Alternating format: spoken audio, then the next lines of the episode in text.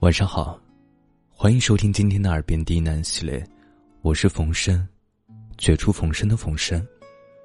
感谢您的收听和支持，让我有了坚持下去的动力。今天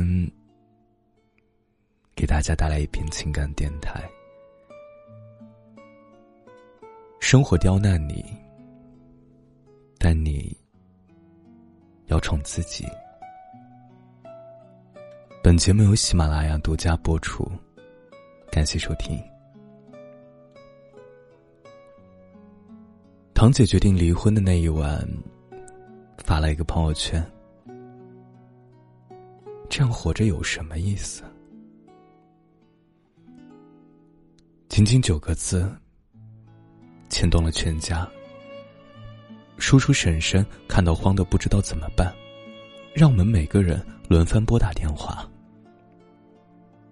结果，堂姐不接电话，却连着发了两条朋友圈。堂姐跟姐夫感情上出问题，已经有一段时间了，纠缠了那么久，还是决定离婚。对此，叔叔婶婶虽然不太情愿，但还是希望堂姐能过得幸福。这一次。谁也不知道到底发生了什么，我们也不敢问。等堂姐冷静下来之后，主动给叔叔打了电话。叔叔接起电话，第一句就是：“闺女儿，没事吧？可不敢做傻事儿啊。”堂姐在电话里道了歉，让我们不要担心。叔叔在这头应着，眼睛里泛着光。堂姐发泄完是没事儿了，可她不知道的是啊，那一晚，叔叔和婶婶一夜都没睡。婶婶更是偷偷抹了好几次泪。说实话，这一点都不像堂姐。她不是那种不理性的人，从来不会把自己的负面情绪在朋友圈里面大肆宣扬。这一次，应该是承受不住了吧？那些平常看起来不以物喜、不以己悲的人，其实都已经把负面情绪隐藏了起来。一旦爆发，就如同开了闸的洪水一般，一发不可收拾。我知道，成年人早就已经失去了随时崩溃的权利。只能选择夜深人静的时候，悄悄细数伤口。凌晨的朋友圈，写尽人间悲欢。前段时间，微博上有个讨论度很高的话题：从不在朋友圈崩溃的人。有人问啊。我们要不要在朋友圈宣泄自己的负面情绪？下面的回答如出一辙：没有意义，也没有人在乎。有人问我，我就会讲，但是没有人来问。不要了吧，每次发完回头看，都觉得自己神经。让我感触最深的一个回答是：负面情绪发朋友圈，只会让心疼你的人担心你，不喜欢你的人暗自欢喜。这是我长大之后才明白的道理。你的悲欢，只对关心你的人有用，对其他不相干的人来说都是矫情。无论你是深思熟虑写下的话，还是不经意间发的动态，只有对亲人来说，才是阅读理解。所以啊，凌晨发朋友圈请慎重。深夜不适合做任何决定。朋友曾说，想真正了解一个人，就去看他凌晨的朋友圈。